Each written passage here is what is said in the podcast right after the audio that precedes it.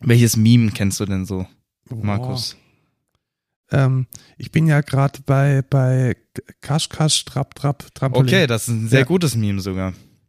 Kennst du das? Du bist nicht auf TikTok, daher kennst du es nicht. Wie heißt der Typ? Das ist, der ist, glaube ich, jetzt inzwischen mein Mathematikprofessor oder so. Ja, ja, und Schachmeister und, Und- was weiß ich. Aber das ist sehr, sehr lustig. Iron Man hat er auch gemacht. Spiele ich Kasch, Kasch, Trapp, Trapp mit meinen Freunden aus, aus der Schweiz? Nee. F- äh, Frankreich. Ich glaube, er ist Schweizer, ja, aber er ist er selber mit seinen, Schweiz. Ja.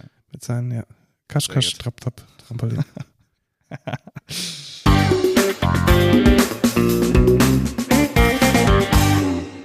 Hallo und willkommen zur 110. Folge Code Culture Podcast. Ich bin Lukas. Und ich bin Markus und wir sind beide Mitarbeiter der Excentra. Ich bin CTO, du bist äh, DevOps Engineer. Richtig? Und wir hatten jetzt echt eine lange Pause mit Urlaub. Ja, ich hatte fetten Urlaub Da das tatsächlich. fetten Urlaub und jetzt sind wir hoffentlich wieder regulär alle Eigentlich 14 Tage. Eigentlich habe ich immer noch Urlaub. Ich mache das gerade aus meinem Urlaub Stimmt, du hast heute noch formal Ja. Urlaub, dein letzter Urlaubstag. Richtig. Mensch, ist das ein Commitment hier. Ja, und ich bin trotzdem im Podcast, Leute.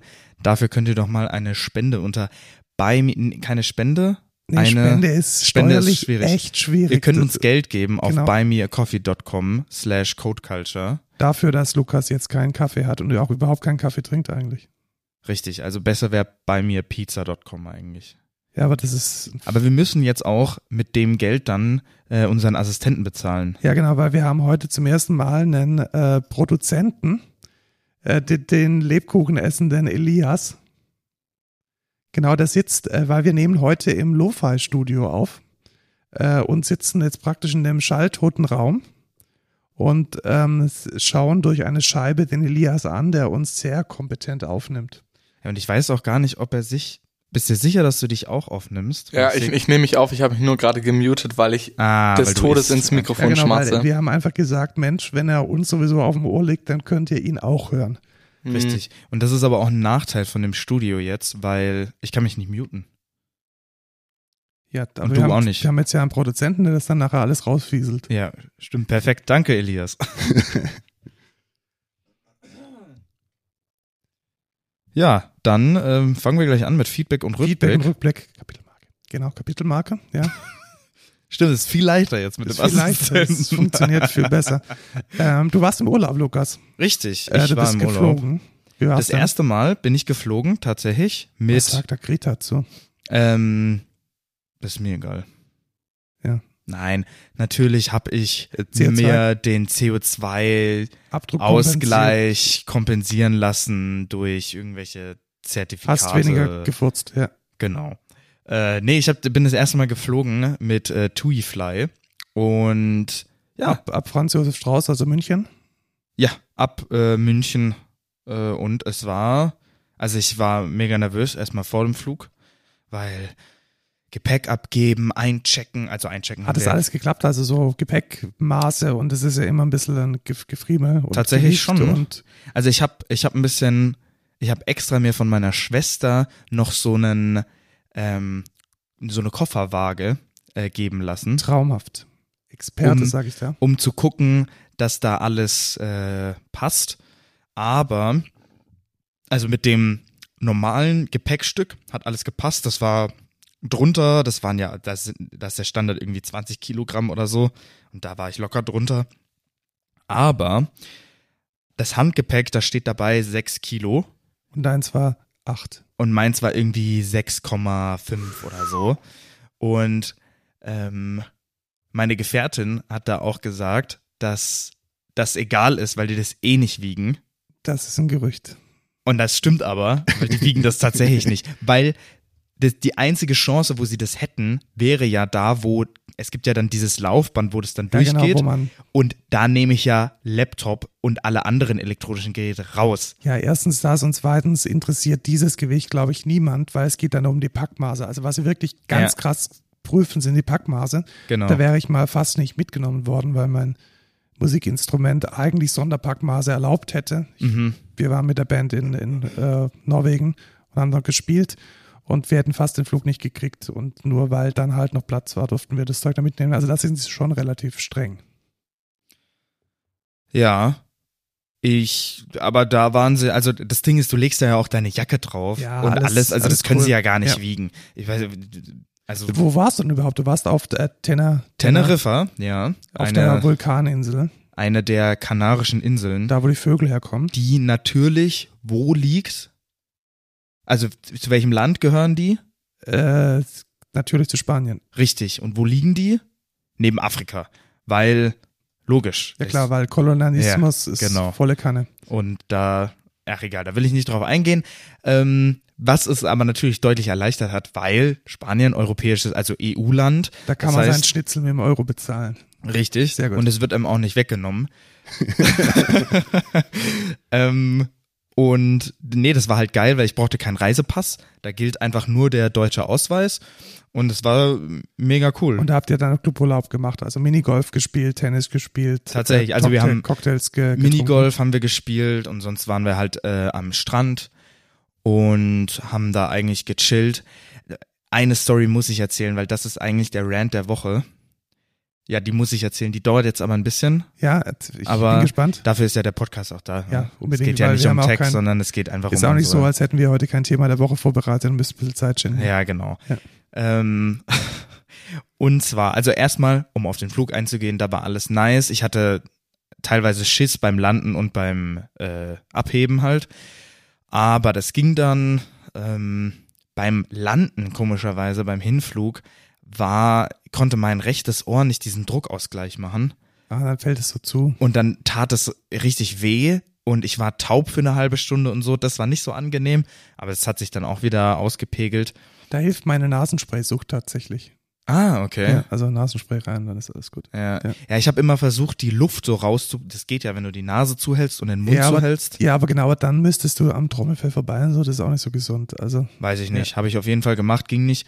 Ähm, jetzt bin ich taub. Nein. es ging dann nach einer halben Stunde nach dem Landen, ging es dann schon wieder. Da konnte ich dann auch wieder normal hören. Aber naja. Dann hatte ich erstmal Verstopfung. Ah, schön. Also wenn ja. ihr was esst, jetzt mal am besten vielleicht nicht ganz so gut hinhören. Aber das lässt sich in, mit der spanischen Küche relativ leicht korrigieren. Richtig, das lässt sich gut korrigieren mit ähm, irgendwie Sachen, die man noch nie gegessen hat. Das Problem ist dann bloß, dass man wirklich unglaublich ekelhaften, wie nennt man das denn? Ja, Durchfall. ne? Ja. Medizinisch Oh. heißt Ja. es Durchfall. Äh, und das war nicht so ein, ich gehe aufs Klo und dann habe ich halt mal Durchfall, sondern das war so, ich muss alle 20 Minuten aufs Klo. so. Und dann kommt da irgendwie so viel, also so ganz wenig raus. Und äh, wirklich ganz schlimm, die ganze Zeit Bauchschmerzen und dann hatte ich am, an dem einen Arm hatte ich dann auch Schüttelfrost, da war mir mega, mega kalt und ja, ähm, ja, so Reisefieber. ja, Und- irgendwie sowas. Also ja, das ist unangenehm. Das hatte ich aber auch sehr oft. Ich glaube einfach, weil man dort irgendwie alles ins Fett wirft und dieses Fett irgendwie nur noch aus Knoblauch und irgendwie, Ja. keine Ahnung. ich habe dann, ich habe dann für zwei Tage einfach nur Bananen gegessen und Brot. Ähm, Kokosnuss auch sehr zu empfehlen. Aber ich du, hasse magst, Kokosnuss. du magst keine hasse Kokosnuss. Ja. Kokosnuss, ja. Aber es ging dann schon und das war nicht mal das Schlimmste am, am Urlaub. Also insgesamt war der Urlaub richtig, richtig geil. Und es hat richtig Bock gemacht und Aber du warst die ganze Zeit krank und es hat geregnet. nee, es war, das waren nur zwei, das waren nur zwei Tage. Das Wetter war tatsächlich richtig geil. Es wird ja gesagt, richtig viel Wind, weil das halt eine Insel ist. ja, und Äh, ozeanisches Klima und so. Genau, und vom Meer kommt halt mega viel so Meereswind. Aber bei uns war es fast gar nicht windig. Am letzten Tag war es noch, äh, war es sehr windig, aber da waren wir auch, äh, ja, eigentlich, ja, nicht viel draußen. Also da sind wir halt abgereist an dem Tag. Und der Tag davor, das war zwar auch ein schöner Tag, aber da war eine Situation wirklich absolut kacke. Und zwar, wir wollten zum größten Einkaufszentrum im Norden von äh, Teneriffa. Mhm. Ja? Und dann denkt man sich als Deutscher, ja, was kann man da machen? Bus. Richtig, ne? haben wir dann auch gemacht. Dann suchen wir uns hier, okay, was ist hier der lokale Bus? Okay, da hat irgendwas Tizza heißt das. Das ist anscheinend so die Busmarke in Spanien. Ne? Ja. Holen wir uns also die App und gucken uns das an. Lädt irgendwie nicht. Komisch, keine Ahnung. Gehen wir mal zu einer Bushaltestelle. Vielleicht kann man da ja irgendwie Tickets kaufen und mal nachfragen, wie das funktioniert. Gehen wir dahin, ist halt einfach nur eine Bushaltestelle. Da steht halt einfach nur ein Schild und äh, sind halt so Sitze mit so einem Überdach.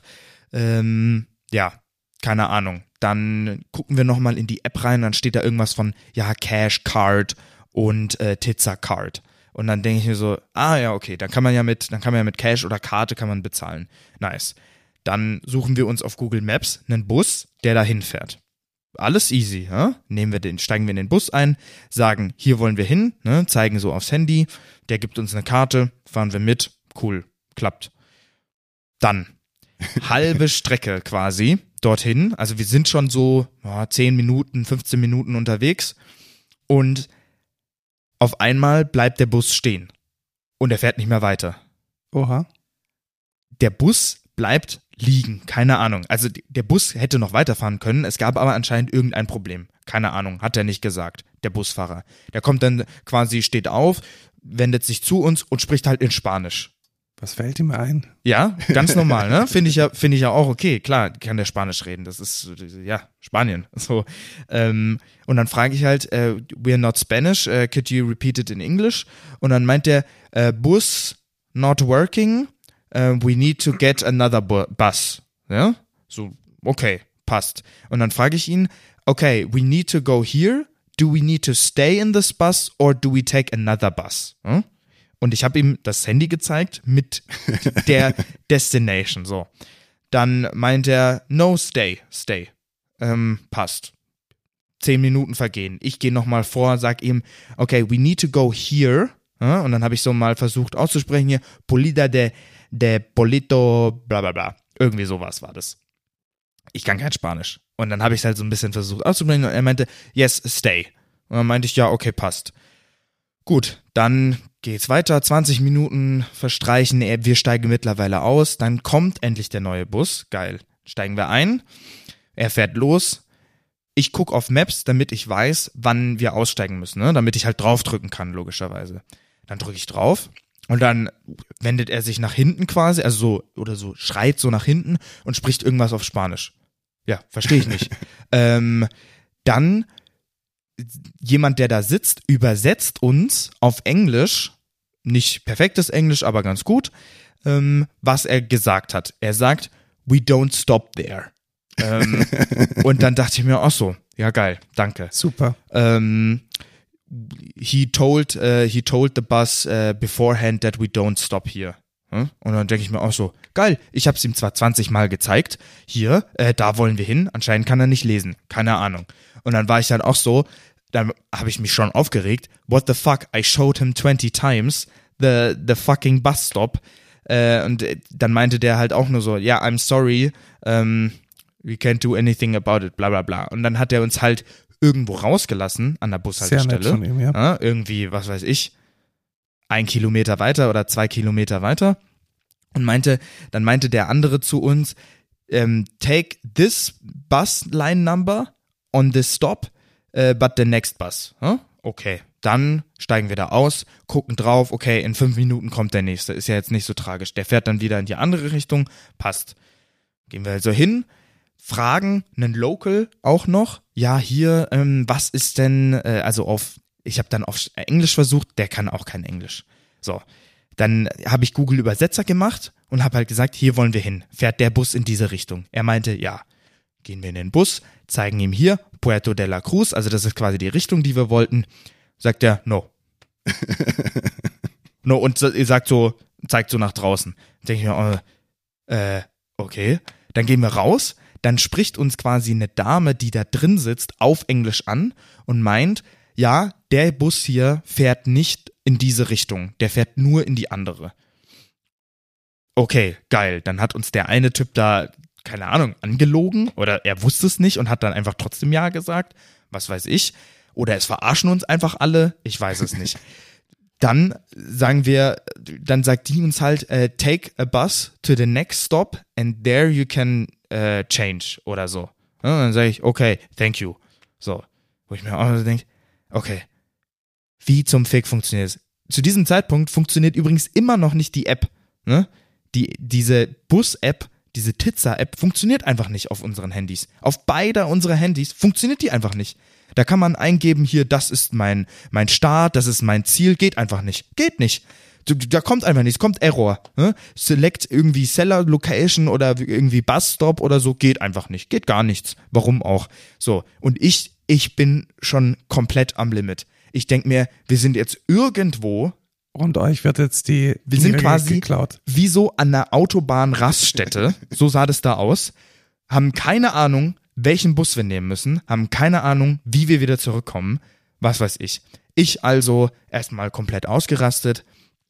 Und dann rede ich dann nochmal die Leute an. Who here speaks English? Ja? Und da waren irgendwie sechs Leute oder so. Und eine jüngere Dame redet uns dann an, I, I speak English. Und dann haben wir halt mit der geredet und haben, ihr- haben ihr die Situation geschildert und die meinte dann, okay, come into the next bus with me and where I step out of the bus, you get off as well. Hm?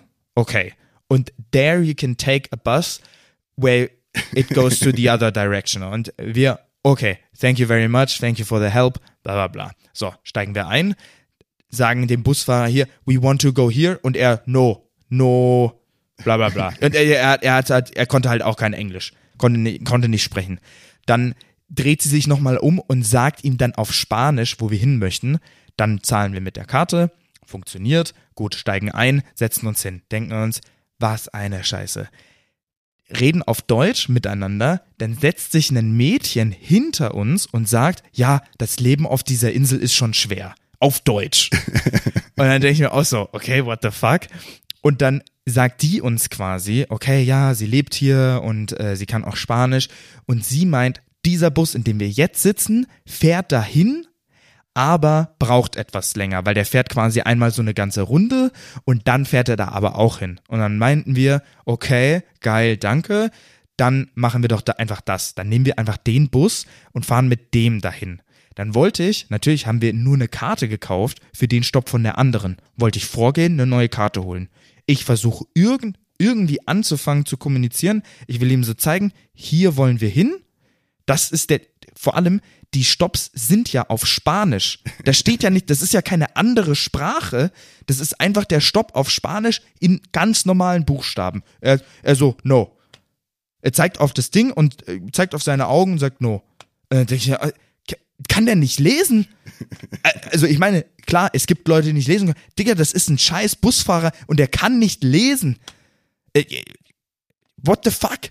Naja, dann erzählt uns erstmal diese Deutsche ihre halbe Lebensgeschichte. Irgendwie, ja, sie kommt ja gar nicht aus Deutschland, sie ist in Italien geboren und ist jetzt auf die Insel wegen der Polizeistaffel, weil die haben auch da Hunde. Ne? Und sie liebt ja Hunde und Oh, deswegen, ja. ja, ewig lang äh, labert die uns voll, endlich ist sie vom Bus runter und dann, also ich meine, danke, dass sie uns geholfen hat, aber sie hat schon sehr viel geredet. Und dann so, okay, dann fahren wir weiter mit dem Bus, hoffen natürlich, dass wir auch nicht kontrolliert werden, weil wir ja die komplett falsche Karte hatten. Irgendwie die billigste Karte überhaupt, irgendwie für drei Stops oder so.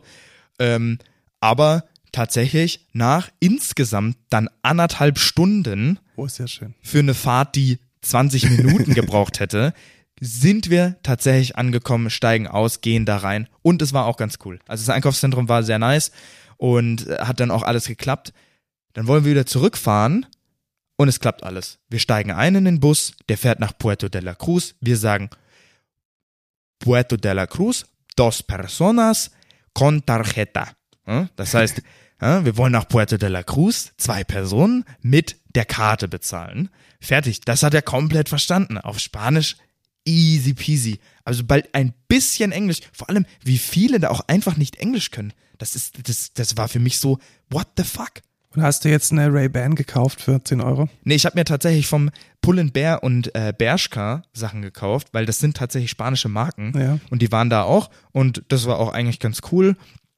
Ähm, und ja, aber die Rückfahrt einwandfrei geklappt. Der fährt uns dahin, wir steigen aus, fertig, alles geil. Es hätte so einfach sein können. Hm? Ja, Lukas, weißt du, was ich schon mir lange angewöhnt habe? Wenn ich nicht in der Großstadt bin, mir immer ein Taxi zu nehmen. Ja, das denke ich mir nämlich auch.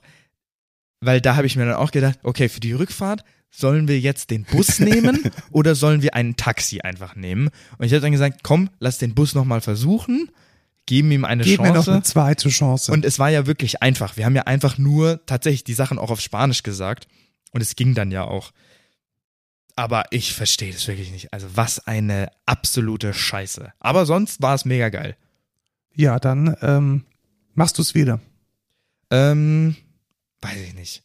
Also es war halt schon viel Geld. Also wir haben insgesamt, ja, ich weiß gar nicht, 1000 Euro oder 1200 so pro Person wahrscheinlich gezahlt. Ja, aber Klar, das ist, das ist ja, nicht mal ein teurer Urlaub. Ja. Aber wenn ich mir so denke, ey, für eine Woche irgendwo hin und dann, ja, cool, chillen und so, aber für 1200, das ist schon verdammt viel Geld. Weißt du, wie viele Big Macs ich mir davon holen könnte? Verdammt viele. viele, richtig Ja. viele. Und wenn, Apropos, ich wenn habe mir, Aktion ist, da noch mehr. ich hab mir am ersten Tag, also am ersten richtigen Tag, wo wir den ganzen Tag da waren, habe ich mir tatsächlich, weil ich, wir haben nur Halbpension gehabt, das heißt nur Frühstück und Abendessen, habe ich mir dann zwischendrin, hatte ich dann so Hunger, dass ich mir dann mit Uber Eats Einen einen Big spanischen Mac Big Mac ins Hotel gebracht. ins Hotel gebracht Super, haben ja. lassen. Ist dir Äh, aufgefallen, dass äh, McDonalds völlig andere äh, Sortimente in Spanien hat? Tatsächlich. Und wurdest du auch immer gefragt, ob du Fanta Citron oder Naranja möchtest? Nee, tatsächlich nicht, weil wir haben alles entweder über die App gemacht oder übers Terminal. Wir haben vor allem nach dem Bus-Incident haben wir nicht mehr mit Der Locals reden wollen. Äh, ja, keine Ahnung. Ich weiß bis heute nicht, warum diese scheiß App nicht funktioniert hat, aber egal.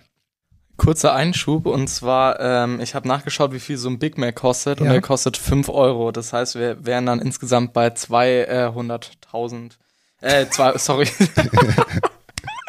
bei 200 Big Macs. Ja, das ist Geil. schon viel. Das Ja. ist schon viele Big Äh, Macs. danke für den Input. Ja, gerne. Genau, genau dafür haben wir ihn. Dafür haben wir ihn Ja. jetzt. Ja, das ist schon sein Geld auch wert, ne? Ja, tatsächlich. Kriegt nachher Sehr Big gut. Mac. Nee, er ist Veganer.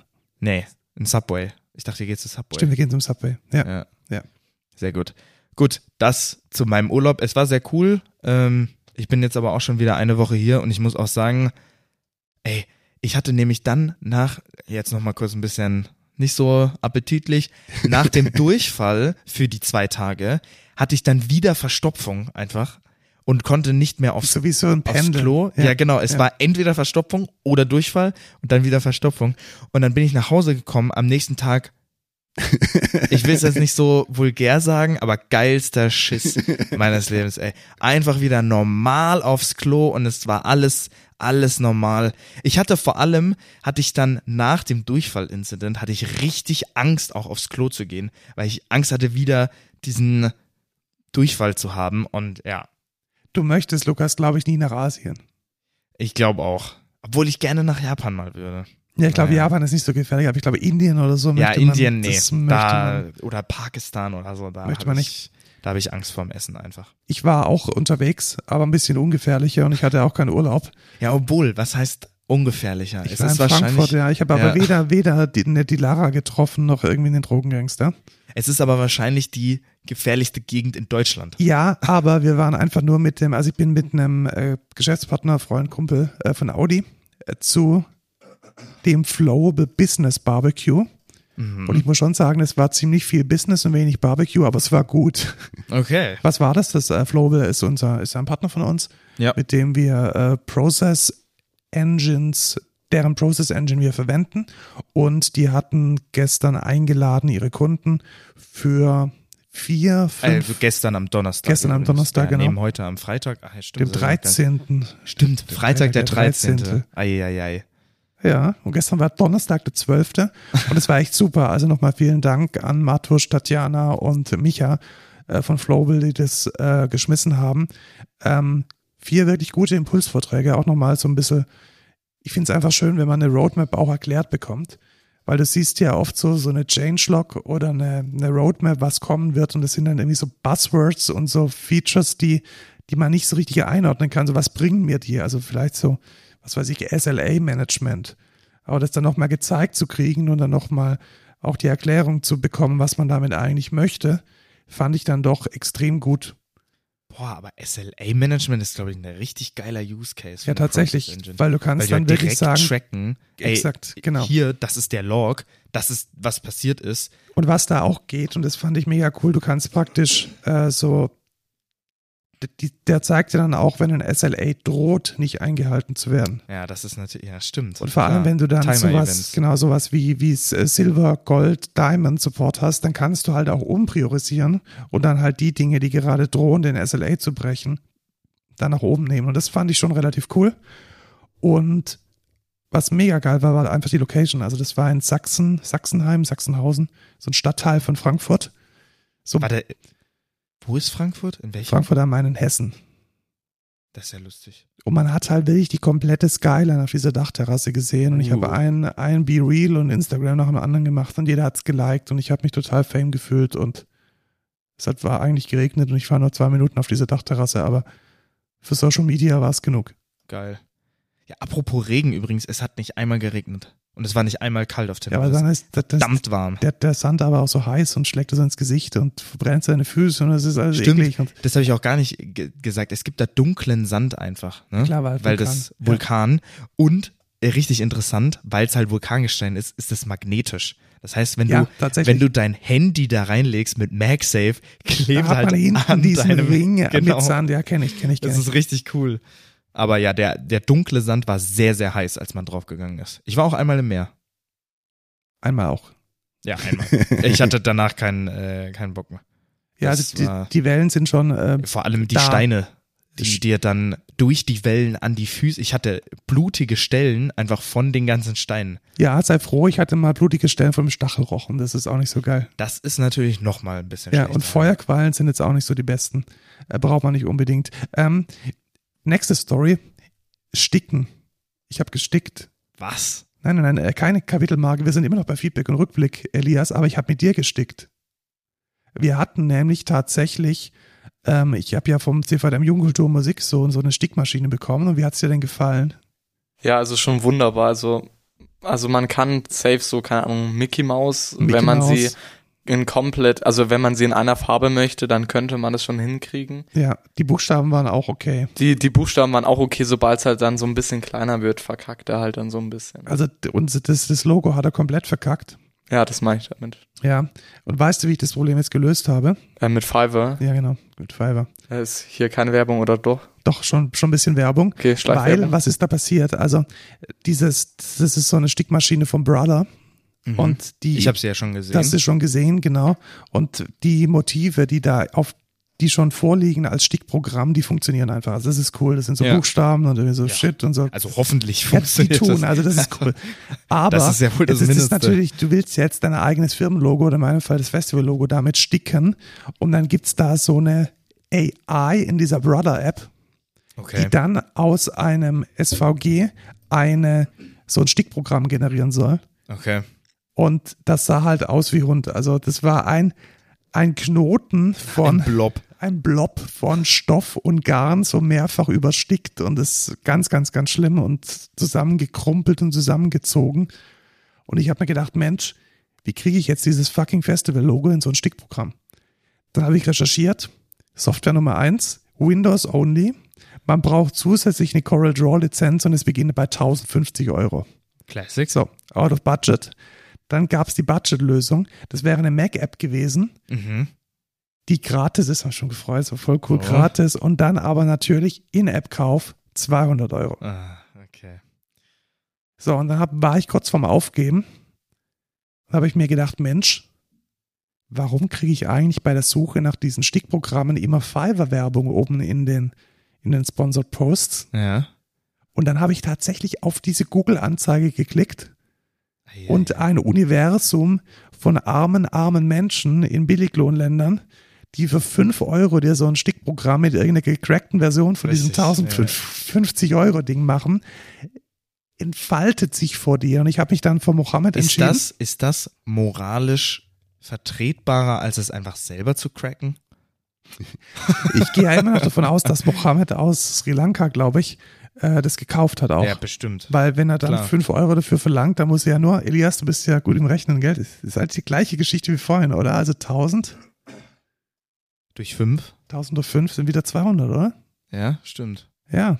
Hä? Naja, oder 200.000, also je, nach, je nachdem, wie gut man in Mathe ist. Ja, Ja, genau. Aber Mathe ist ja nicht dein, du bist ja nicht hier wegen der Mathe. eben. Ja. Du machst ja Sounddesign. Ja, und die, und die, ähm, also 200 muss er ja nur mal so, so ein Ding machen, dann kann er sich das kaufen. Also long story short, das ist halt geil. Also Ja, ich habe nice. das dann dahin geschickt und innerhalb von 24 Stunden kam dann ein Stickprogramm in allen Formaten. Also ich kann jetzt auf jeder Stickmaschine dieser Welt mein Blast of Eternity Logo sticken. Geil. Und das ist toll.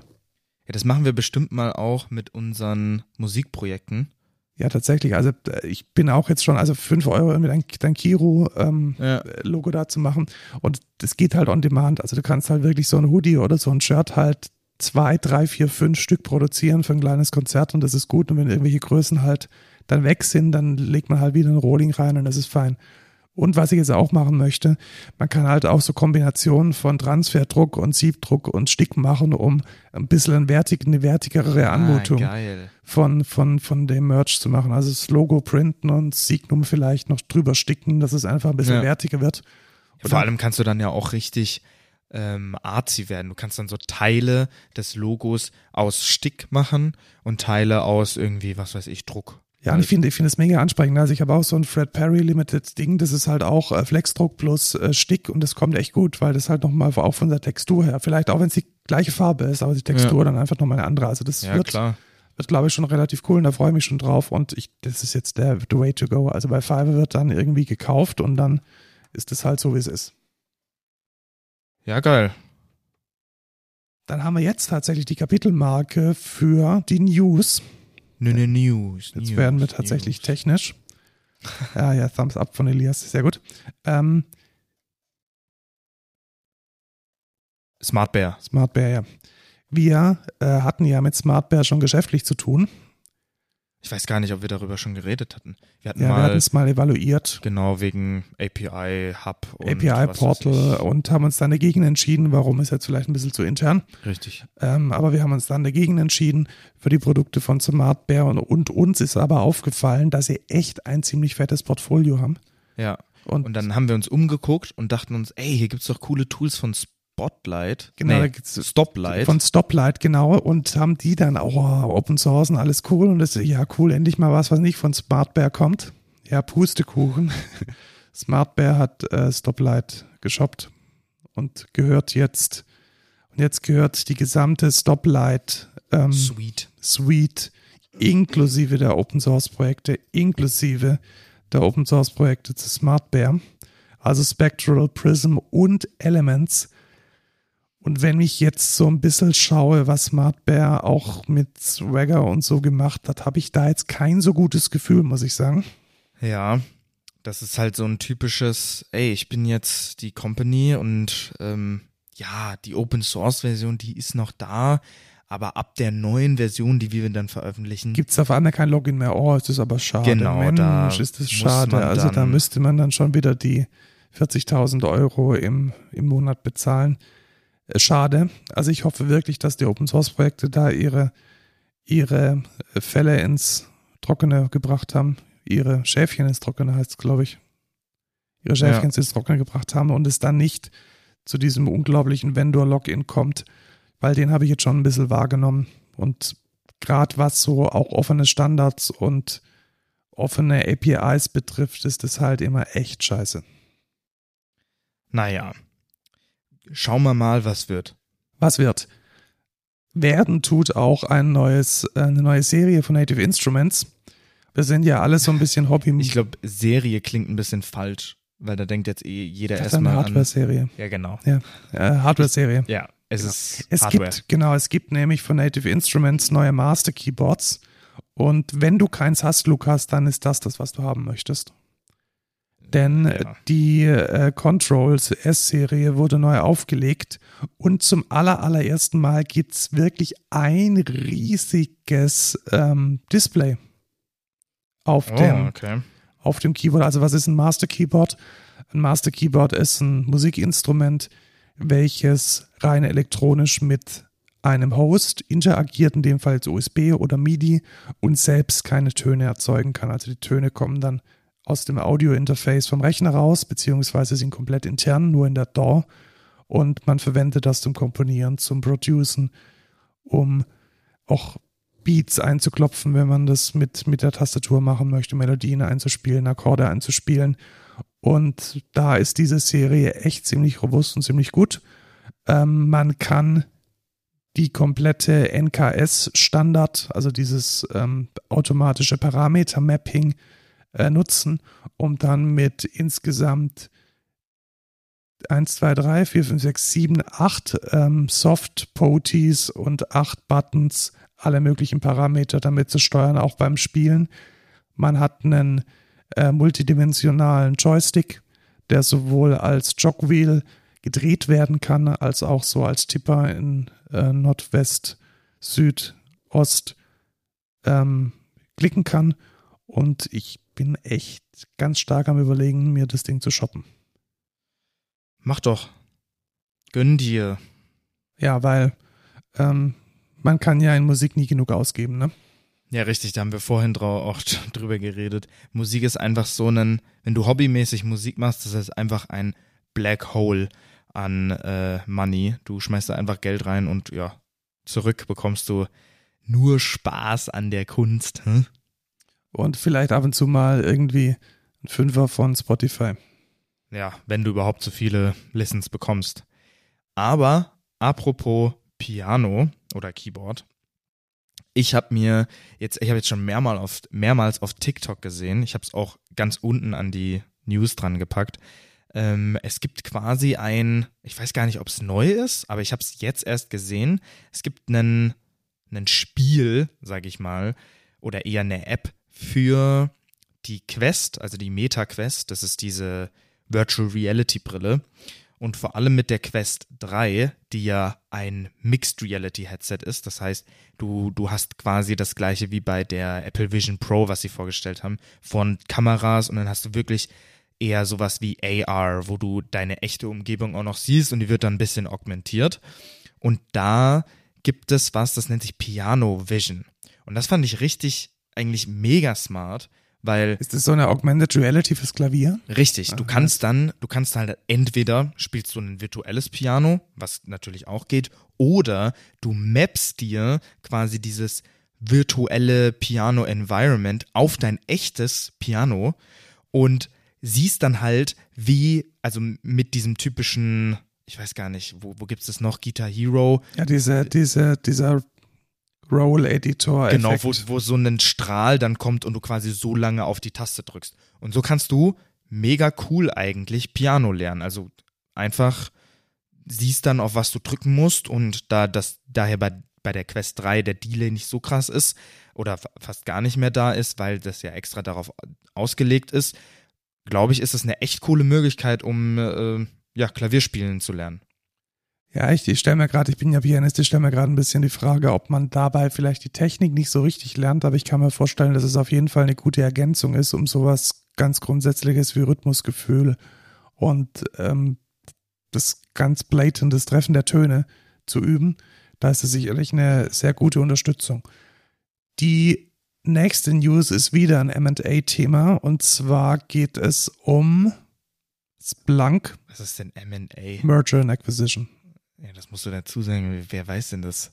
BWL eines Elias, wusstest du das? Merger and Acquisition? Nein, also ich, ich weiß wenig, also keine Ahnung. Also so Informatikzeug habe ich gar keine Ahnung, deswegen war ich eigentlich kurz weg, aber auch dann war es auf einmal. Musik und dann hatte ich Ja. doch eine Ahnung. Wir switchen. Ganz switchen viel. sehr oft, ist ja, aber das ist, das ist eigentlich BWL, das hat eigentlich sehr wenig mit Informatik zu tun. Okay, ja, aber BWL studiere ich ja auch nicht, weil ich habe ja, also ich weiß ja actually, was ich machen will, ich bin ja nicht hobbylos. Ah, sehr gut. Ja. äh, Splunk und Cisco sind jetzt ein Paar geworden. Was ist denn? Was? Ja. Ja. Splunk, Ja, und, Splunk Cisco. und Cisco. Das klingt wie ein Albtraum. Ja, tatsächlich, weil Cisco ist ja eigentlich dafür bekannt, dass es so ein ultra schwerer Enterprise-Quatschkonzern ist. Ja, mega veraltete Technologie gefühlt. Und Splunk ist, kann man sagen, ein Log-Aggregator? Wahrscheinlich schon, oder? So ein, Ja, so ein Log-Viewer, Aggregator. Log-Viewer, Log-Aggregator. Wir haben es tatsächlich bei einem Kunden im Einsatz. Ich bin damit gar nicht so zufrieden, muss ich sagen, aber es ist. ich auch nicht. Also da finde ich Grafana oder Ja, genau, Grafana. Loki, Elasticsearch sind da ein bisschen besser. Aber ich finde spannend, dass äh, Cisco jetzt offensichtlich auch in diese, in diese Startup-Welt äh, fischen geht. Ähm, es wird wahrscheinlich kein gutes Ende nehmen für Splunk. Das wird wahrscheinlich in irgendeiner Enterprise Suite vergammeln. Ja, äh, ist es ja jetzt schon. Also jetzt ist es ja auch mega enterprisey. Ja, es ist schon sehr Enterprise. Also vielleicht ist es ein Good Fit. Uns äh, interessiert es jetzt nicht so. genau, ja. weil es einfach auch tatsächlich nicht auf unserer Roadmap jemals war, weil ähm, wir es nicht mögen. Ja. Hast du den, den Unity-Skandal ein bisschen verfolgt? Ja, der war ja äh, riesig. Also haben wir auch noch gar nicht drüber geredet, gell? Nee, Weil- haben wir noch nicht, deswegen vielleicht eine kurze Zusammenfassung. Ähm, und zwar hat Unity, also Unity ist eine Game Engine, sowas wie Unreal Engine oder Godot, wenn man das kennt, ähm, in denen man Games machen kann. Und vor allem ist es sehr beliebt auch bei Indie-Developern, die halt, ja, for fun oder halt keine Corporation hinter sich haben. Ja, und vor allem auch für faire Preise oder für Richtig. vielleicht sogar for free oder Richtig. mit Freemium-Modellen. Es gibt auch äh, viele Spieleentwickler, die ihre Spiele auch einfach komplett kostenlos auf den Markt bringen, äh, die for fun einfach Games machen. Und ja, da kommt es natürlich als ein bisschen Kacke rüber, wenn Unity rauskommt. Ach ja, übrigens, für alle, vor allem auch, ich glaube, die haben gesagt, für alle vorherigen Spiele auch. Auch, genau, das war ein Instant alle betreffende Änderung. Change der License quasi. Und zwar muss dann bei jedem, also für jeden Install, jedes Installieren des Spiels von einem Unity-Game muss, ich, wie viel? Zwei Cent, nee. Genau, es waren einige Cent. Ja, ein paar Cent ähm, gezahlt werden an Unity quasi. Egal, ob man damit Profit macht oder nicht. Egal, ob es ein Reinstall ist Egal, ob es ein gecracktes Spiel ist. oder ob es ein Multi, egal ob es ein, Ja, genau. ein Multi-Device-Setup ist, wo das auf verschiedenen Devices Richtig. mit demselben Kauf Oder wie installiert. du, wie du schon gesagt hast, Reinstall, ob man es deinstalliert und nochmal installiert, muss jetzt, musste für die License immer zwei Cent gezahlt werden und auch egal wer du bist quasi. Das heißt, für Leute, die einen Free Game gepublished haben und das vielleicht viral gegangen ist, ich kenne da so einen YouTuber, der sowas macht, der hat dann irgendwie, was weiß ich, 20 Millionen Installs und Elias Mattemann 20 Millionen mal 2 äh, Cent. Boah, vielleicht 40 Millionen, aber ich bin mir nicht sicher. Ja, 40 Millionen Cent, dann sind es irgendwie 400.000 oder irgendwie. 12, 30. Keine Ahnung, Viel ich kann Geld. keine Mathe. Zu Viel, viel, Geld, für und Elias und auch so viel Geld für, für, für Leute, die ja gar nichts damit verdienen, was ja komplett unfair ist. Und das fanden die Leute nicht so gut. Und also erstmal, was das halt wieder zeigt, ist, dass in dem Moment, wo du mit einer mit einer mit einem Enterprise-Produkt dich verbandelst, bist du halt abhängig. Richtig. Das ist schon mal die erste Erkenntnis und die hat halt echt hart gehittet. Und das ist aber auch, das ist ja ein Riesenproblem von Game Engines. Also mach mal einen Genau, Game. Es, es gibt einfach, es gibt auf dem Markt auch nicht. Also es gibt Unreal, die eher so ein Enterprise-Lizenzmodell haben und dann gab es halt den Underdog in Anführungszeichen Unity.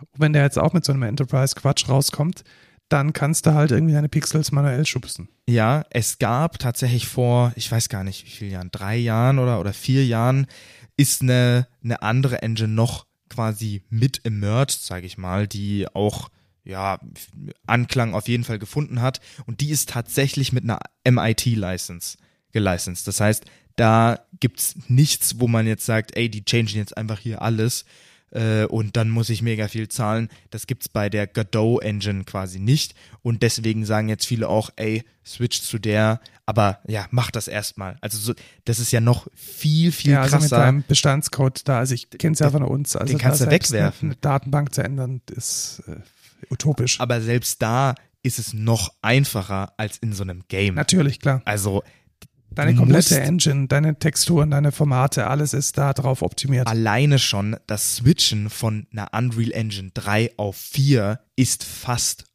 also das erfordert richtig, richtig viel Aufwand. Das ist fast ein kompletter Rewrite. Und dann stell dir mal vor, du musst wechseln von Unreal auf eine ganz andere Engine. Unvorstellbar, wirklich. Und ja, deswegen gab es einen sehr großen Public Outcry. Und Unity ist zurückgerudert, aber deutlich mit Image-Schaden und ganz zufrieden ist man mit dem neuen Modell auch nicht. Der neue Plan ist okayisch, also er orientiert sich vor allem an, an Umsätzen und wer da vielleicht noch ein bisschen tiefere Analysen haben möchte, Ben Thompson von Strategy hat den ewig langen Artikel geschrieben. Den, wenn ich dran denke, packe ich noch in die Show Notes. Ja, und ich glaube, da auch der äh, CEO ist, äh, hat, äh, ist weg. Ist er, ist er ge- gegangen, ich glaube schon, gegangen worden? äh, irgendwie sowas. Äh, ja, der CEO ist out. Ich pack mal dazu auch den äh, Newsartikel von The Verge äh, in die Show Notes. Matrix 2 ist draußen. Für alle, die nicht wissen, was Matrix ist, das ist quasi ein, ja, ein Protokoll für Chats. mega sicher, mega cool, oder? Genau, also es ist letzten Endes sowas wie, ja, eine Mischung aus WhatsApp und Slack, komplett Open Source implementiert. Man kann es auch selbst hosten, es föderiert. Ja. Das und heißt, man, damit auch verdammt kompliziert. Also ja, tatsächlich. für, für einen Laien, sich irgendwie da einen Matrix-Account zu erstellen, unvorstellbar. Also Full Disclaimer, weil wir ja eine offene Digital Thread Plattform gerade bauen, unterstützen wir Matrix. Ja. Und unser internes Chat-System der Explore-Plattform ist auch basierend auf Matrix. Und das ist schon, also erstmal die Kryptographie richtig hinzukriegen, weil die natürlich auch in Gruppenchats und in Bot-Chats richtig funktionieren muss. Plus dann noch die Installation der unterschiedlichen Komponenten ist schon ein Stretch. Und ich bin gespannt, ähm, wie es denn ankommt, denn wir werden in Matrix 2 eine Spezifikation für Videocalls haben, also Voice over IP und Video over IP. Und wir werden die Möglichkeit haben, dass man Sliding Sync hat.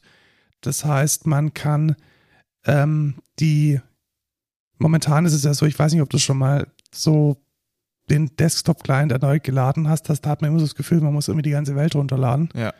Und das ist offensichtlich so ein bisschen ein Problem von dem Matrix 1.0 Standard gewesen, dass man da halt immer die ganze Historie immer wieder neu laden muss. Und das kann man jetzt in kleineren Häppchen runterladen. Vor allem auch, glaube ich, wegen der Encryption und so. Genau, Du der Encryption war immer local und nochmal und, richtig, ja. genau. Und ja, also Signal macht's genauso. Also es nervt mich auch jedes Mal, wie lange es zum Starten braucht und WhatsApp ist da nicht besser. Also da gibt es auch entsprechende Veränderungen und ich bin vor allem gespannt, äh, wie es sich mit der äh, Authentifizierung verhält, denn man kann sich jetzt nativ mit OpenID Connect an den äh, Services anmelden. Bisher war da immer noch so ein eigener Authentication Layer dazwischen. Den haben wir auch äh, implementieren müssen bei unserer Integration. Ja. Und jetzt kann man da direkt mit dem Access Token vorbeikommen und das genügt. Also man braucht dann kein weiteres Setup, insbesondere kein weiteres Private Public Key Setup darüber hinaus. Was ziemlich geil ist, weil man dann halt wirklich sagen kann, ich habe eine Person, ne? Ich bin Genau, du eine bist Person. Genau, und vor allem kannst du die Frage, welche Person du bist, an jemanden delegieren, der garantiert weiß, wer du bist. Also Ja. deine Google oder dein Microsoft oder dein, deine Azure AD in dem Company-Kontext und deine Okta, das ist schon eine feine Sache. Ja, sehr cool. Ich bin über einen über ein wissenschaftliches Paper gestolpert. Da haben, Hast du das ausgedrückt oder wie? haha, Waldpapier, ne? Ja. Elias, war der lustig? Also der war ja noch tiefer als, keine Ahnung, also heute bist du wirklich ein bisschen so, Sehr gut drauf. Ja, Weiter geht's. ja, könnte man so Danke, beschreiben. Elias. Gemutet. Und zwar heißt das Paper Virtual First Impressions Zoom Backgrounds Affect Judgments of Trust and Competence. Und deswegen hast du immer diese Space-Katze. Sie haben da verschiedene, ähm, verschiedene Dinge miteinander verglichen und dann herausgefunden, Lukas, herausgefunden, dass ich der kompetenteste Mensch der Excentra bin. Weil du ein Whiteboard im Nein, Hintergrund hast. Bookshelf. Ah, Bookshelf. Sehr gut. Also, ich komme mal kurz zum Ergebnis. Am aller, allerbesten ist es, wenn du Bookcases, also Bücher hinter dir stehen hast, Mhm. dicht gefolgt von, halte ich fest, Pflanzen. Okay. Ah, da bin ich ja dann. Ja, im Moment, dein, dein Favorite kommt noch Okay. als letztes. Und äh, dann kommt äh, das Geblörte zu Hause. Aha. Okay. Also, Ach, wenn du, krass. dann kommt schon das Geblörte zu Hause. Okay. Dann kommt einfach weiß. Aha. dann kommt er mit weitem, weitem Abstand, fast schon wirklich so als schlechte Wahrnehmung, also deutlich unter dem Durchschnitt, Aha. das ungeblurrte Zuhause Okay. und dann weit abgeschlagen irgendein Novelty Background, Also, Also, ein Virtual. Virtual Background, okay. weit abgeschlagen. Also wenn man jetzt da mal so die, die Gaußglocke drüber legt, dann ist es aller, allerbeste, du bist in der Elite der Zoom- und Videocall-Teilnehmer mit hast. einem Book, äh, mit einem Re- Bücherregal hinter dir und du bist halt der absolute Loser, wenn du zu Hause sitzt, ohne geblurrten Background oder irgendwie die Space Cuts im Hintergrund hast. Ja. Nee, also die meiste Zeit habe ich ja auch, ich mache das ja nur als Gag, wenn ich mal wirklich einen virtuellen Background habe. Die meiste Zeit habe ich ja tatsächlich meinen meinen echten Arbeits-Background, wo ich äh, die Pflanze stehen habe. Ich habe nämlich extra ja die Pflanze vom Gang, also von der Tür weggenommen. Ja, die ist übrigens vertrocknet in deinem Urlaub, Aber warum? Warum hat die denn keiner gegossen? weil Mary krank war. wow, wirklich? Ist Ja. die echt Ja, die ist ziemlich im Eimer. Super? Danke, Leute. Danke an die Excentra. Das war's von mir, ne? Haut rein. Das ist sehr frech. Aber naja. Dann wünsche ich mir eine neue Pflanze. Ja, ist, Ja. ist okay. Äh, Kannst ein Impediment racen. Und dann aufs Impediment Board. Das könnte man wieder mit einem Process Engine machen. Naja, sehr Und cool. dann den SLA dahinter packen. Richtig. Mit der neuen Version. Ja, apropos neue Version. äh, Docker Compose Watch General Availability Release. Ich liebe es. Das ist natürlich ähm, sehr cool fürs Developen. Genau, also man, Also, ja, vielleicht, was ist Docker Compose, Markus? also Docker Compose ist ein Mechanismus, mit dem man äh, Docker-Container orchestrieren kann und zwar nicht nur, wie man sie starten möchte, sondern auch, wie man sie bauen möchte, wie man sie deployen möchte, wie man sie generell gemeinsam nutzen möchte. Also man kann einen Stack in so einer Docker Compose-File anwenden, deployen. Und jetzt ist ein ganz klassischer Anwendungsfall, dass ein Teil von einem Stack oder ein, vielleicht sogar ein ganzer Stack während der Entwicklung in diesem Docker läuft. Und wenn du dann etwas änderst, eine Kleinigkeit, weil du einen Parameter änderst oder sonst irgendwas, da musste man bisher immer alles stoppen und herausfinden, was man gestoppt hat und das dann wieder neu machen und dann wurden die Layers neu gebaut und es hat Zeit gekostet und man muss das manuell managen und das, Lukas, muss man jetzt nicht mehr. Cool. Naja, es ist ganz cool, aber ich sage jetzt, es ist jetzt kein absoluter Gamechanger. Ich ich glaube nur ein paar Anwendungsfällen schon. Also wenn ich jetzt so an die, die Containerchen denke, so Datenbanken, wo ich dann wirklich mal so ein Init-Skript oder sowas noch irgendwie anpasse und dann immer hier so meine Scripting-Tools geschrieben habe, da kann ich jetzt halt sagen, hey, wenn dieser SQL-Datei, wenn ich da irgendwas ändere, dann wird halt nur dieser ab diesem Layer neu gebaut und ist halt in einer abartig krassen Geschwindigkeit. Also es ist ja nicht so, dass du mir dann irgendwie die ganze Welt nochmal runterlädst, sondern es ist ja dann Ja. wirklich nur dieser eine Layer, der dann nochmal gebaut wird und das finde ich schon cool. Ja, cool. Also man muss halt seine Docker-File dann an dieser Stelle natürlich gescheit, äh, gescheit aufbauen, Ja. dass halt die wirklich relevanten Dinge weiter hinten passieren. Ja, richtig. Ist ganz nice. Gut, dann kommen wir Ah, nein, noch nicht. eine Sache. Ich habe nicht? nämlich Ja. gerade nochmal auf The Verge geguckt. Und zwar, quasi ist es auch ein bisschen Feedback und Rückblick, Ja, ist es. aber Microsoft hat die Activision Blizzard Acquisition tatsächlich abgeschlossen. Es ist Wow, jetzt das durch. heißt, UK hat äh, approved. Anscheinend. schon, Oder ja. sie konnten gegenargumentieren äh, und dann, Ja. ja. nice. Dann haben wir jetzt noch ein M&A. Oh, stimmt, das ist wieder, das hätte, da hätten wir eine, eine Subkategorie machen Ja, können. vielleicht sollten wir in Zukunft eine Subkategorie M&A. M&A machen, ja. Ja. Ich werde ja jetzt hier mit der neuen Entwicklung der Accentra ja auch so zu einem äh, Pretend BWLer. Das warst du schon immer, Markus. Ich habe lange Haare und einen Hoodie an. Das Tarnung? geht nicht. Nee. Thema der Woche. Home Assistant. Geil, wir haben eine Kapitelmarke. Er hat's Oh, direkt gecheckt, ja. ey. Mega. Elias, bester Mann. Ähm, Home Assistant, ich, ihr wisst ja alle, also wenn ihr halt, den. halt dich kurz, wir sind schon sehr. Ja, wir sind erst bei 54 54 Minuten. Aber ja, halt dich kurz ist bei mir immer äh, relativ. Wenn ihr den Podcast lange verfolgt, dann wisst ihr, dass ich ein Smart Home Enthusiast bin. Äh, alles, was Smart Home angeht, äh, bin ich eigentlich dabei. Ich will, ähm, ich will so viel wie möglich in meinem Leben automatisieren. Es gibt da immer ein schönes Meme im äh, Smart Home Subreddit oder im Home Assistant Subreddit. Why spend five minutes doing the thing when you can spend hours to automate it? Yes. Ähm, das ist, was ich gerne mache. Und wenn ihr auch schon äh, in den letzten, was weiß ich, vor ein paar Monaten in den Podcast mal reingehört habt, dann habe ich da über Year of the Voice geredet. Und zwar ist Home Assistant dieses Jahr dran, einen Voice Assistant komplett Open Source lokal bei sich zu Hause zu haben. Und ja, genau das passiert dieses Jahr bei Home Assistant. Ich habe letztes Mal schon vorgestellt, ja, was willst du sagen? Ich wollte wissen, ob du den schon installiert hast. Ja, genau. Ich habe tatsächlich, also ich habe im, im letzten Podcast, wo wir drüber geredet haben, habe ich auch schon gesagt, ich habe es bei mir ausprobiert und die Response Time ist lokal okay und teilweise nicht ganz so gut. Das ist aber zu erwarten, wenn man da jetzt nicht krasse Hardware hat. Was ist denn da das Backend? Läuft das Ding komplett lokal oder geht es dann an OpenAI? Du oder? kannst es komplett lokal laufen lassen. Also das eine man das? funktioniert über, ja, das ist die Frage. Also das eine funktioniert über OpenAI Whisper, was tatsächlich ein tatsächlich Open Model ist, was du lokal laufen lassen Und das kannst. geht auch lokal, weil OpenAI Whisper gibt es ja auch als Service. Aber Richtig. dann musst du die ganze Audiofile wieder hinschicken und dann bist du wieder in einem unglaublichen Delay. Genau, und das willst du halt so viel lokal wie möglich haben.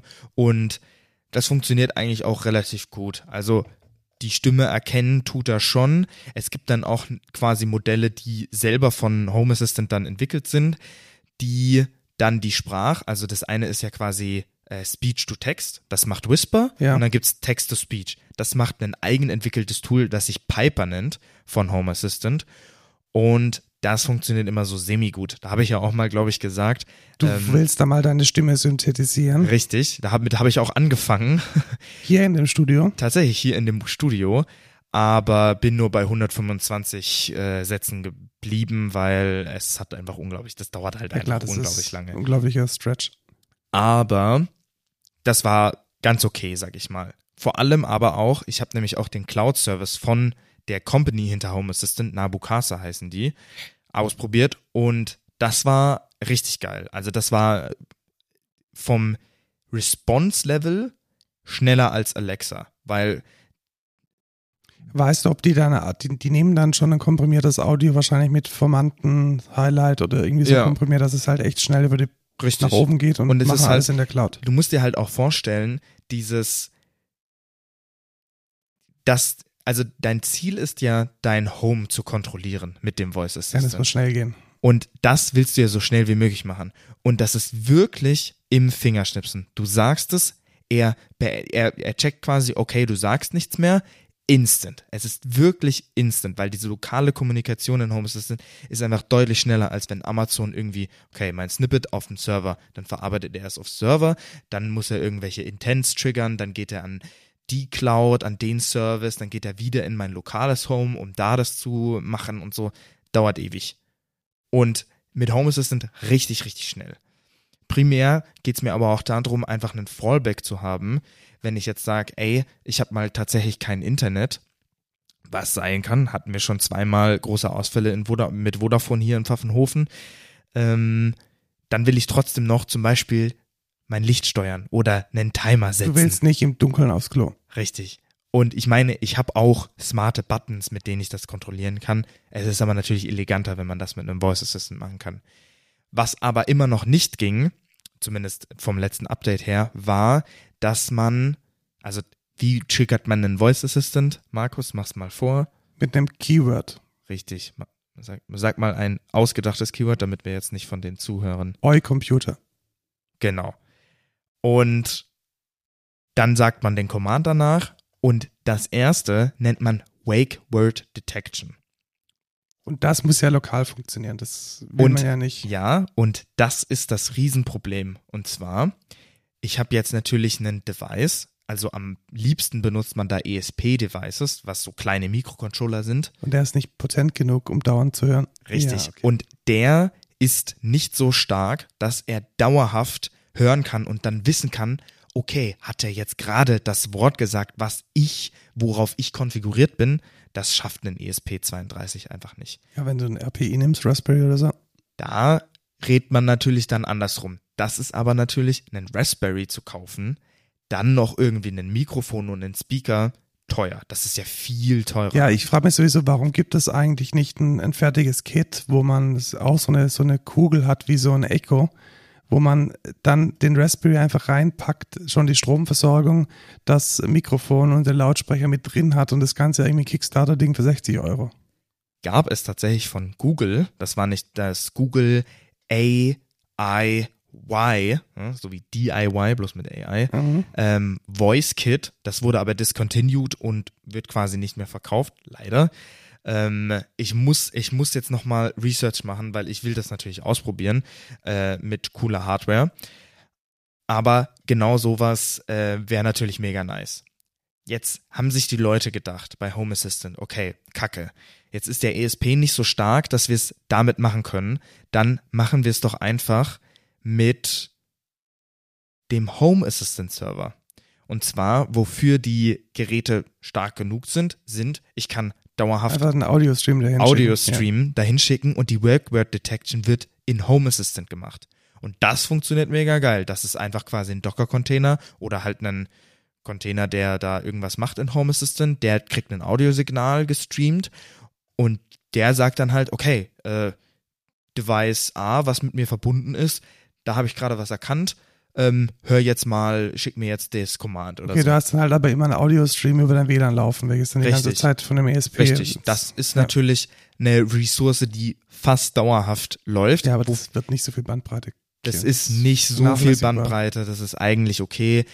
Wo aber auch die schon dran arbeiten oder was auch schon geht, ist teilweise Silence Detection. Das kriegen sie hin. Also ob ich jetzt wirklich ein Audiosignal habe. Ja, das wäre ein cooler Workaround. Dann wenigstens zu sagen, wenn überhaupt nichts anliegt, genau. dass man dann. Und das funktioniert schon. Also so weit sind sie auch schon. Sie haben schon, okay, wenn da jetzt nur irgendwie dauerhaftes Static kommt, das kann der ESP schon wissen und dann schickt er halt kein, kein Signal mehr zum Home Assistant.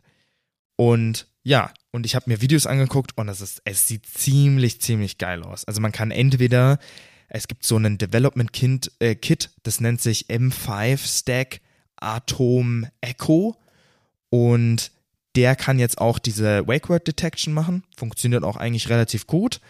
Also ich habe es zumindest in den Videos gesehen, ich habe es jetzt selber noch nicht ausprobiert. Funktioniert ganz cool. Was auch zum Beispiel geht, was man machen kann, ist, man kann ein Home Assistant Satellite, nennt sich das, auf einem Raspberry Pi laufen lassen, so wie du meintest. Der macht zwar dann auch nicht die Wake Word Detection selber, aber man kann da dann per USB einfach zum Beispiel so ein äh, Conference Mic und Speaker-System, sowas, die, wir haben ja so einen, in der Firma haben wir so ein rundes Jabra-Ding, ne? was gleichzeitig ja, ein, ein, Speaker genau. und ein Mikrofon ja, okay. ist. Ja. Und das ist natürlich perfekt dafür geeignet, weil die haben eh schon irgendwie so ein bisschen ähm, Noise Suppression, die sind auf Voice ausgelegt und die funktionieren anscheinend auch sehr gut. Und ja, das sind zum Beispiel zwei Möglichkeiten, wie man genauso einen Voice Assistant realisieren kann.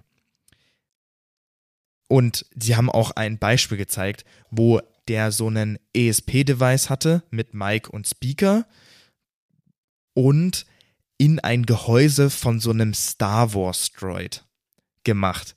Ja. Und ich sag dir, das ist natürlich eine Spielerei, aber das sieht schon verdammt geil aus. Du sagst dann halt R, äh, R2D2 und dann macht er noch irgendwie so einen Robot-Sound und dreht noch seinen Kopf, weil du da auch noch Servomotoren drin hast.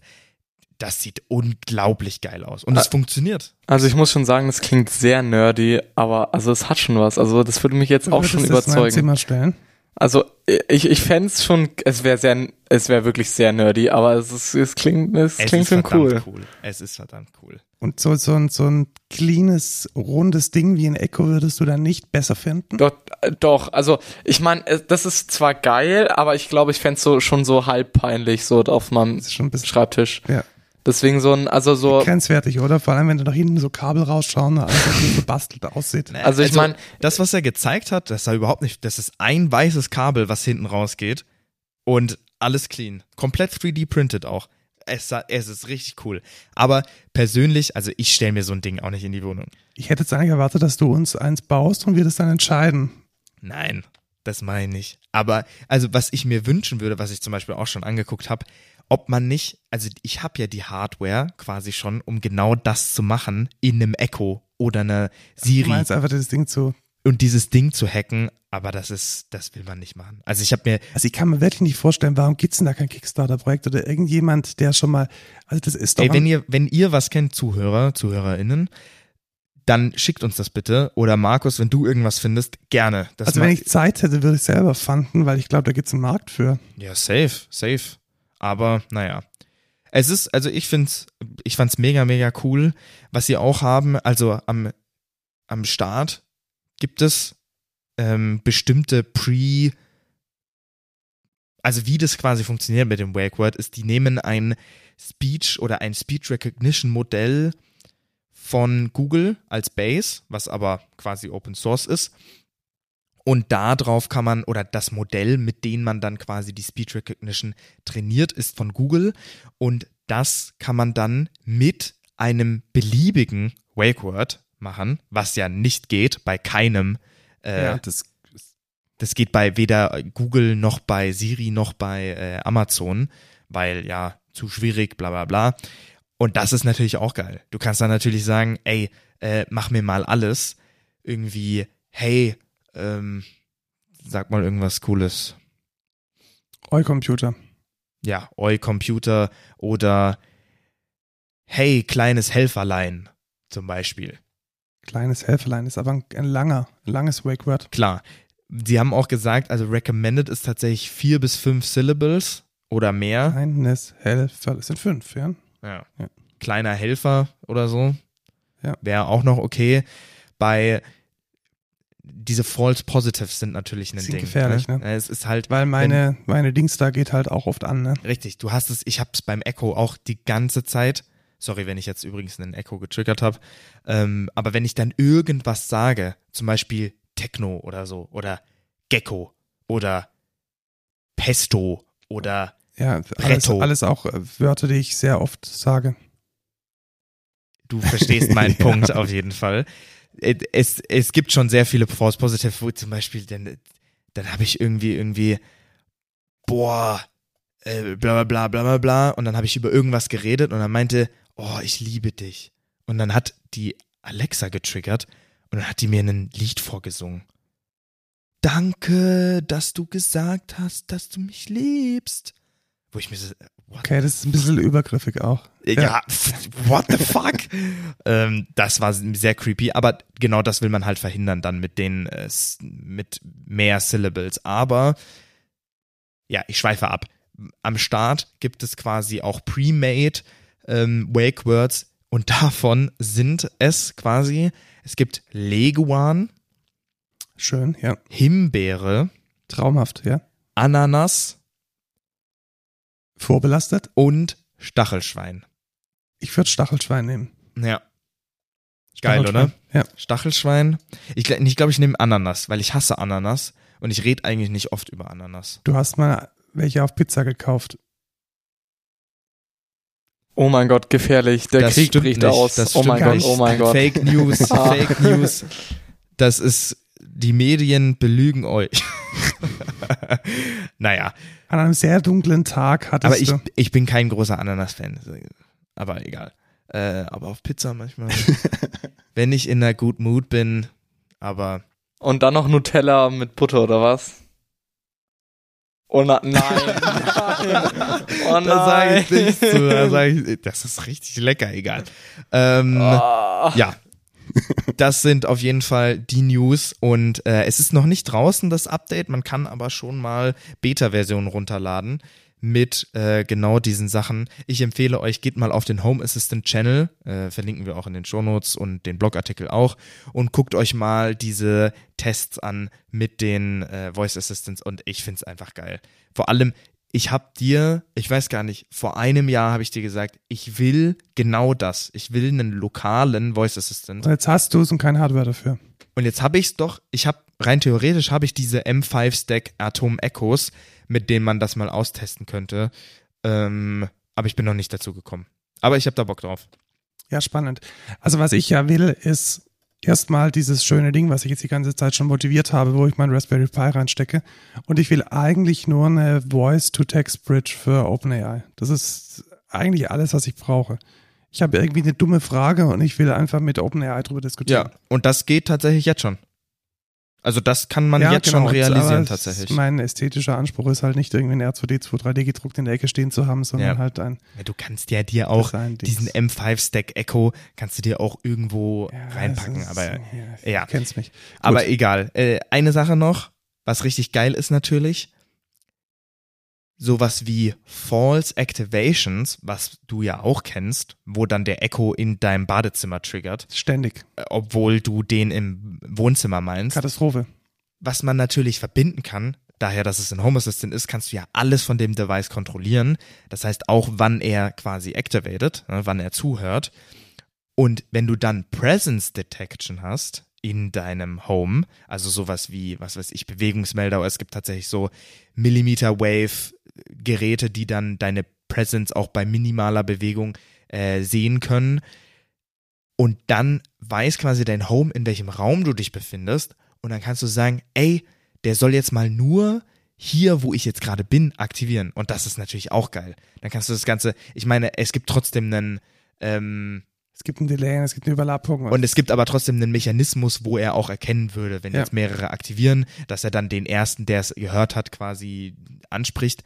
Aber prinzipiell ist das natürlich auch nochmal geil. Oder du kannst halt sagen, ey, ähm, ich kann über einen Knopfdruck alle stumm schalten, weil gerade irgendwie das Kind da ist und es soll nicht irgendwas machen oder ich bin nicht zu Hause, da soll nicht irgendwas getriggert werden oder was weiß ich, oder ich schlafe und da soll die Ressourcen gespart werden. Du kannst halt alles damit machen. Mega geil.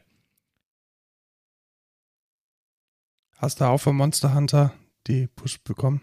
Nee. Ich habe nur gesehen, äh, dass die Wäschebenachrichtigung jetzt funktioniert. Das habe ich nämlich gestern noch gefixt. Das heißt, deine Wäsche ist jetzt fertig. Richtig. Also bei meiner Freundin, aber. Kriegt ihr auch die Notification und kann jetzt die Wäsche oder Ja, prinzipiell kriege ich die Notification nicht, sondern sie. Und sie hat mir gerade geschrieben, dass es funktioniert. traumhaft. Ja. Kommen wir zu der Kapitelmarke, denn wir haben einen Code der Woche. Ähm, der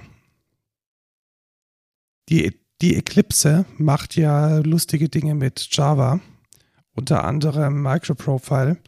Und in diesem Kontext, Lukas, ist ein neuer Quasi-Standard entstanden, der ein bisschen derived wurde von dem kommerziellen Produkt und er hat mir extrem gut gefallen und er heißt Eclipse Store. Okay. Was ist Eclipse Store? Eclipse Store ist eine ultra, ultra, ultra dünne Datenbank, die einfach nur Java-Objekte serialisiert. Uh. Und das in einem Cluster uh, verteilt. verteilt, ja. Also, Automatisch, also quasi.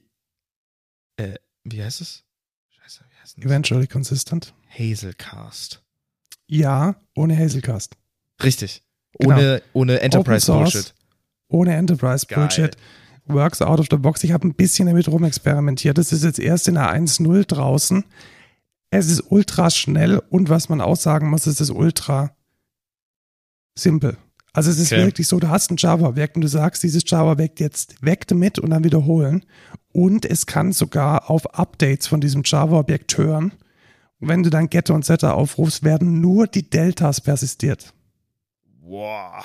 Das heißt, dein Boah. Service kann komplett abschmieren und selbst der letzte Set-Value ist noch persistiert. Aber was heißt persistiert? Persistiert, persistiert? Persistiert, persistiert. Das heißt, es ist tatsächlich Auf Platte. auf Platte. What? Ja. Das heißt, du kannst Das ist ja auf ein S3 das oder ist ja sonst wo. Viel besser als Hazelcast. Viel das besser ist ja, als ja mit Persistence. Ja, du hast halt das, genau, mit Persistence. Das ist Exakt, quasi das ist ein mit, Cache bloß mit. genau, ein Cache mit Persistence. Das klingt zu too Das good to zu, be true. too good to be true. what the und fuck? die API ist halt momentan noch extrem low-levelig. Also du hast wirklich nur weg damit und holst mir wieder. Mhm. und du hast die, äh, die Einschränkung, dass es halt nur mit Java geht. Ja, okay. Ja, also Es mit ist halt und mit, mit, mit, mit, Redis und so kannst du halt schon auch ja mit anderen Programmiersprachen drangehen. Aber damit geht's relativ gut. Und was mich halt richtig, richtig ähm, verwundert hat, ist, sie haben dann so ein paar Benchmarks gefahren und du hast halt ähm, gegenüber JPA 100 mal schneller, 200 mal schneller. Boah.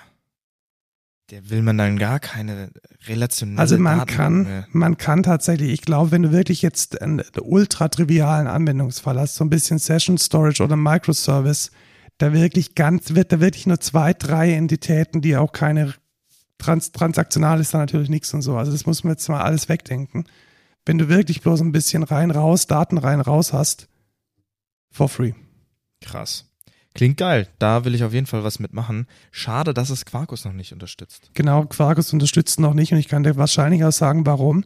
Weil wahrscheinlich dieses äh, Hören auf die Getter und Setter mit Reflection funktioniert Mm. und es dann mit dem äh, Native Image noch nicht geht. Aber man Naja, kann es natürlich. Kann's man natürlich Da wird es behandeln. bestimmt irgendwann ein, ein entsprechendes Ding mitgeben. Aber wenn man es jetzt wirklich in, in eine Standard-Java-Anwendung reinpackt, dann ist das überhaupt kein Problem.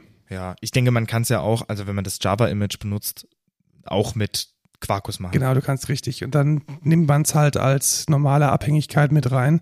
Und dann holt man sich einfach mit dem Eck- mit, mit irgendwas Punkt Root, holt man sich das Objekt und kann sich da dann die transitiv durchhangeln. Ja. Weißt du, was ich mega interessant finde? Diese, diese Header äh, von Eclipse Store sieht über wack aus, so in typischer Eclipse-Manier, aber die ganze andere Page sieht mega New Stuff mit irgendwie Gradients und Man so. sieht genau, was die Vorgabe von der Eclipse Foundation ist und was das Projekt selbst macht. Ja, könnte. what the fuck, ey. Vor allem das Logo sieht auch so scheiße aus, aber egal. Ja, sehr, sehr cool. Gucke ich mir auf jeden Fall mal an. Und du kannst als, als Backend halt von S3 kompatibel bis zu, du kannst auch sogar eine Postgres als Backend haben. Also du könntest dann tatsächlich die Serialisierung ins, Jetzt hörst du aber auf, das kann doch nicht sein. ja, das geht. Das will ich unbedingt ausprobieren. Das probiere ich aus. Das probiere ich mit meinem HTMX-Projekt aus. Ja, da, da passt es auch rein, so von, von, von Innovation her. Ähm, ich habe ein bisschen damit rumgespielt. Ich habe wirklich nur Daten rein, Daten raus. Ich habe dieses äh, Customer CRM Example da durchgemacht und es ist richtig, richtig gut. Also ich fand es mega geil. Ja, äh, dann Kapitelmarke. Frage ich mich, was zum Fick ist denn das jetzt? Wa- Wie, wie, was, was, welches liest du denn gerade? Also, Markus hat hier drin stehen, No-Code der Woche, Ja, das Lederhosenkartell. genau. Und Ja. dann sieht man einfach nur irgendwie eine, Eine Lederhose. Lederhose und einen Dirndl, aber natürlich im Hintergrund. Mit Bier. Ja, du hast ja was verpasst, Lukas, als du im Urlaub warst. Mega. Boah, so ein Scheiß, aber auch da habe ich mich richtig geärgert, als Also ich dann gemerkt habe, geärgert. das ist ja zur Zeit vom Oktoberfest. Ja, genau. Ach, Manno. Und ich habe dieses Jahr auch zum, zum 39. Mal verpasst, auf die Wiesen zu gehen. Mhm. Sehr schade. Ja, ultra schade. Äh, nicht verpasst hat es der Host von diesem Podcast. Mhm. Denn es ist ein Podcast, Auf der Wiesen. Der über die Wiesen berichtet. Ah, okay. Und zwar über, sage ich jetzt mal, die delikateren Themen. Was ist das Setup? Das Setup ist, dass der Journalist ein äh, Rikscha-Fahrer ist auf der Wiesen Okay. und dann in seine Arbeit irgendwie besoffene Menschen von und auf die Wiesen zu fahren, dann so Stories erzählt. Okay. Und eine Episode geht halt über die Drogen, die auf der Wiesen verkauft und konsumiert werden. Eine geht über die Schickimicke, Schicki, Schickeria Käferzelt. Eine geht über die Prostitution, die bei der Wiesen stattfindet. Eine geht über die, die, das äh, Poliogar, das, das, das Polio, keine Ahnung, also das Monopol der, der Bierbrauereien in München. Es ist ultra gut erzählt. Okay. Also erstmal der Inhalt halt einfach, dass diese, dass dieses Oktoberfest zu diesem mega Enterprise-Event wurde, auf der einen Seite, plus dann dieses Storytelling mit diesem total windigen Journalisten, der mit sein Geld mit Rikscha-Fahren verdienen muss, Mhm. macht daraus eine richtig, richtig gute Podcast-Serie. Ja. Ich kann es auf jeden Fall empfehlen. Äh, diese Woche kommt die letzte Folge raus und jede Folge ist geil. Okay. Ja, vielleicht höre ich mal rein. Da habe ich aber in dem Kontext tatsächlich auch, ich habe jetzt nämlich auch einen No-Code der Woche einfach reingepackt. Sehr gut. Ähm, und zwar ist es ein YouTube-Channel, den ich sehr, sehr gut finde. Geht auch über die Wiesen. Nicht der ganze YouTube-Channel, aber den Typ finde ich einfach unglaublich sympathisch. Der heißt Vincent und sein YouTube-Channel heißt auch einfach Vincent und der macht Rage-Reviews. Der, es ist aber, es ist aber, genau, es passt zu mir, es ist aber nicht so, wie du wie man sich so vorstellt, wie so typisch so, okay, Rage, das ist eher sowas, ja, ähm, weißt du, da. Das stelle ich mir einen Alex Jones vor. genau, ja. genau, genau diese eher rechte, ähm, wie nennt man das? Scheiße, wie heißt denn das? Ähm, konservativ. Äh? Eher ein Konvers und der ist sag ich mal, eher links versifft, wie man so schön sagt. Und regt sich trotzdem auf. Und regt sich tatsächlich trotzdem ah, auf. Okay. Und zwar zum Beispiel über das Oktoberfest.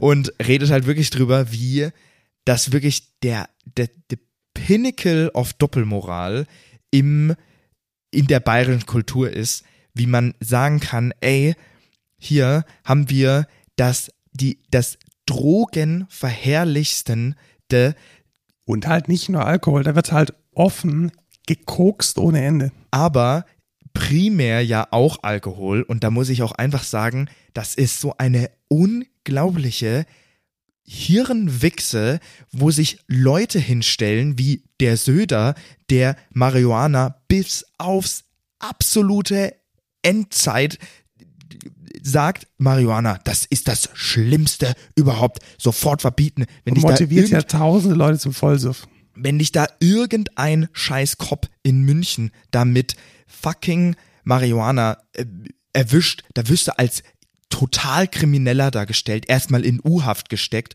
und hier dem, der, dem nimm mal alles weg und wirklich Leute komplett dazu ermutigt, sich tot zu saufen auf dieser auf dieser Kackveranstaltung, wo Leute sich offen auf die Kotzwiese legen, komplett, sich komplett peinlich daneben be benehmen, wie die letzten Affen. Wirklich, ich verstehe es nicht. Das ist das wirklich das das dümmste Fest der Menschheit fast, wo ich mir so denke, wie kann man sich da hinstellen und sagen, geil, Oktoberfest, das sah mal mir, ha?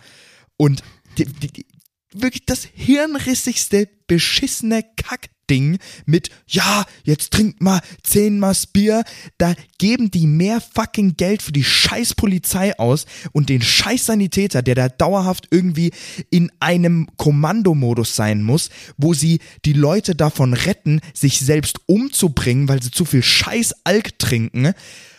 Aber Hauptsache, das sag mal mir, gäh, und saft ist. Geil. Aufgrund dieser kontroversen Aussagen mussten wir diesen Podcast leider abbrechen. ja, genau.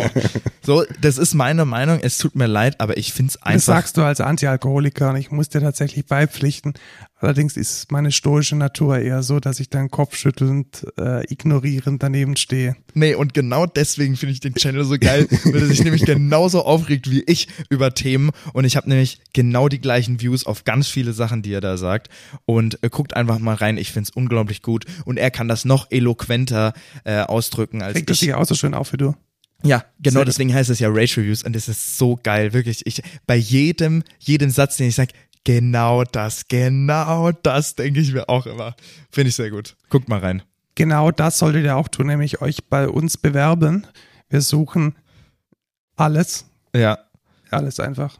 Richtig. Ja. Ja, alles. Software. Software, äh, ja, also Macht einfach Software. Macht einfach Software. Ja, Software ist gut. Ähm, fangt bei uns an, dann bin ich euer Chef und ihr seid glücklich. Lukas und ist euer ihr Kollege. hört meine Rants äh, täglich, jeden, jeden nicht Tag. nur im Podcast. Ja. Äh, mega. Auch unfreiwillig, ne? Ja, richtig. Und man kann nicht Pause und Stopp drücken. Richtig. Auch nicht Skip. Ja. Mensch, ich das gut. ist toll. Gut, ähm, ja, dann. Tschüss, Lukas. Ciao, Markus.